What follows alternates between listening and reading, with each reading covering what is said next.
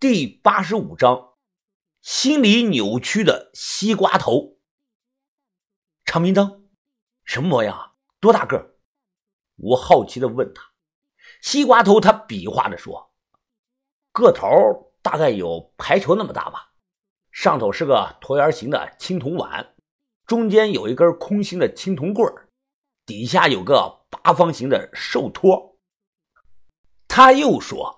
当时三个陕西的盗墓贼进到这个主墓室，结果那盏长明灯还亮着微弱的灯光，就放在棺椁右侧的位置，并且灯内还有种一半白一半黑的固状的油脂物，乍一看就跟这个黑白分明的太极图案有点像，味道发臭。我们就是坐下来闲聊，他没必要跟我撒谎，所以这个事儿啊。大概率是真的。认真的听他描述完，我摇了摇头，不好说啊，还真有可能是。反正那个东西四百万，你绝对是卖亏了。最起码我干这几年没见过那个东西。西瓜头他看着我又说：“那你猜猜，那盏灯是从哪位恒主的墓里弄出来的？那人在历史上赫赫有名我要是说出来，你绝对会大吃一惊的。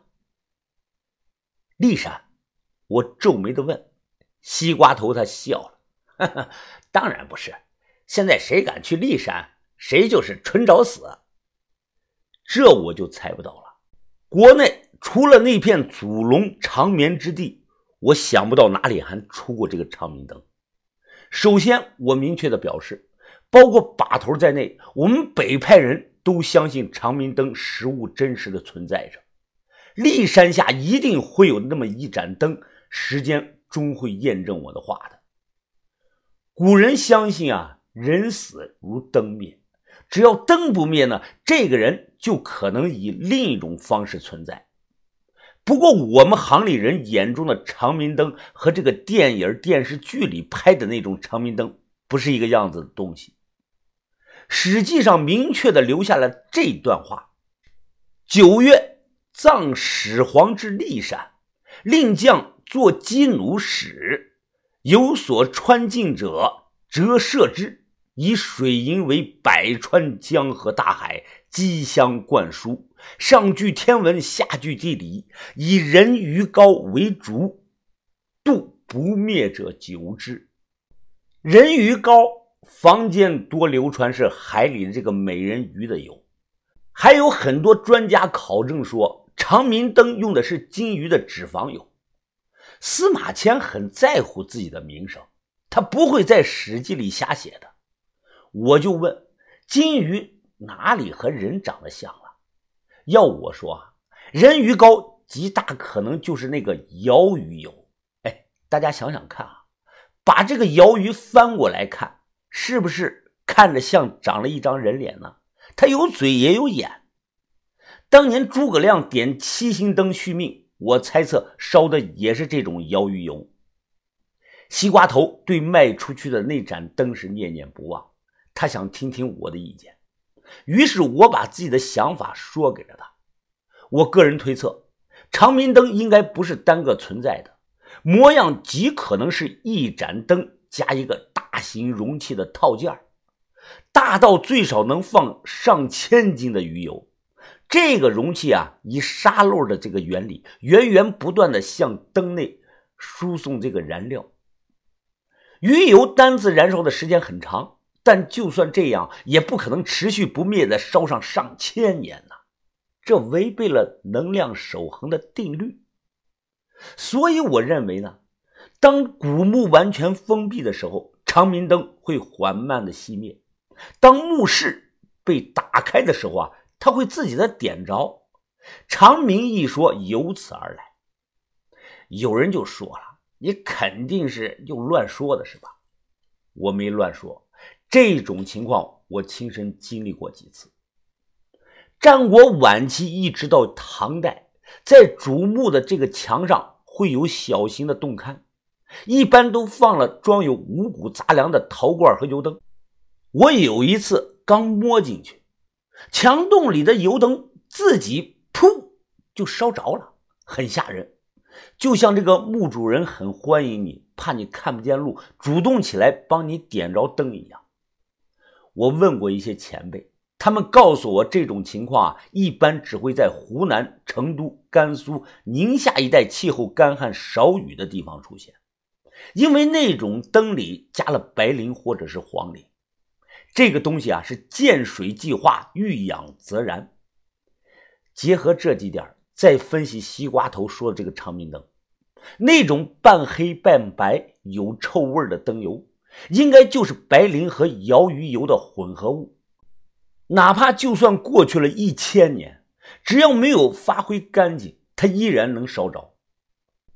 西瓜头他听后啊，点了点头，看着我，见解呢有理有据，的确不一般啊！你不愧是北派培养出来的新生代。技术性的人才，哦，过奖了，你也不差，咱俩彼此彼此。他接着又说道：“我调查过你的底细，听人说你有一身独门的功夫。”我笑着看着他：“啊，这都是听谁说的？我的功夫马马虎虎，如果对标这个普通人的话，能打个百八十来个吧。”西瓜头一听，他也笑了：“哈哈哈，其实啊。”我们两个小时候的经历很像，如果不做敌人，能成为朋友也挺好的。我一愣，你也是孤儿出身啊？偌大的办公室是灯光昏暗，他把这个头扭向了窗外，抛开他那个老土的锅盖头，发型啊不咋样，他的五官显得十分的立体。就听他说道：“我两岁左右被父母给卖了。”很长一段时间呢，都被卖来卖去的。后来我被卖到了大西北的某个农场帮人放羊。十二岁那年，我第一次杀人。那天晚上下着雨，我杀了农场主一家四口。你不用跟我讲这些，我完全不想听。他笑了笑，哈哈，别怕，我不会杀你的，只是有些话心里憋得太久了。单纯想说出来让人听一听而已。今天咱们之间的谈话只有天知地知。哎，你总共杀过几个人呢？他看着我认真的问。我手比了个 O 型，说：“六，零个。我入行这几年，一心只想搞钱，从没想过去害任何一个人。我平常呢，还喜欢做些善事。”马路上看见老太太摔倒了，我都会去扶她一下。听了我的话，西瓜头露出个意味深长的表情。前段时间你们搞过一伙福建的拐子，知不知道他们后来为什么没来找你的麻烦吗？我一愣，没想到他连我救这个小红毛的事啊都知道了。我大声地说：“那是因为我让李康阳帮我跟那些拐子传话了。”敢动我一根汗毛，田三九不会放过他们。西瓜头他上下看了我一眼，我发现你小子啊怎么有点狗仗人势呢？我一度的怀疑田三九到底是不是你亲爹啊？我反驳的说道：“我爹可没管过我一天，田三九对我来说不是亲爹，胜似亲爹。我们一起经历过生死，是患难之交的那种交情，你懂不？”他冷哼了一声，哼，李康阳和你只是表面的兄弟，他心里巴不得你早点死呢。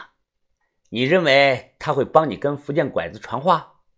我听得眉头直皱。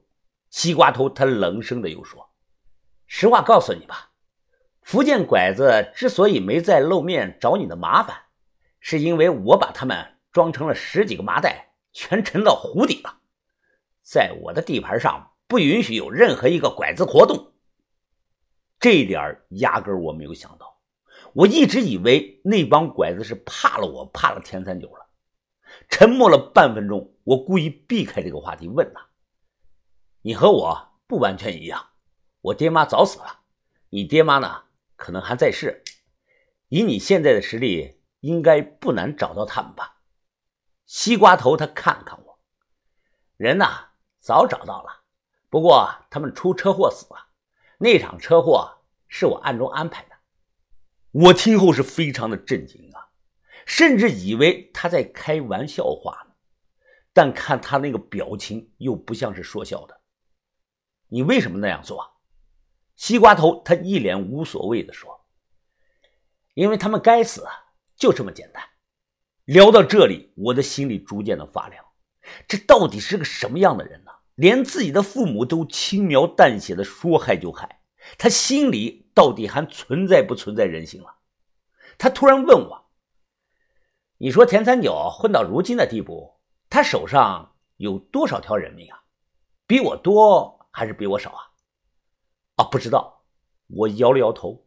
西瓜头他嘿嘿的笑着，他捂着自己的额头，呵呵呵哎，论综合实力呢，我比不上他。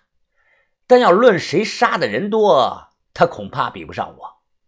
他突然手指着墙角那个摆满了竹蜻蜓的玻璃展柜。仇人、对手，这里每一个竹蜻蜓都代表着一条人命。我心想，那不怎么地，这也就是几十个竹蜻蜓而已。田三九的手上绝对不止这个数。桌子后面摆着个花瓶。只见这个西瓜头摸着花瓶，手向左这么一转，滋啦一声，墙上立即出现了一道暗门。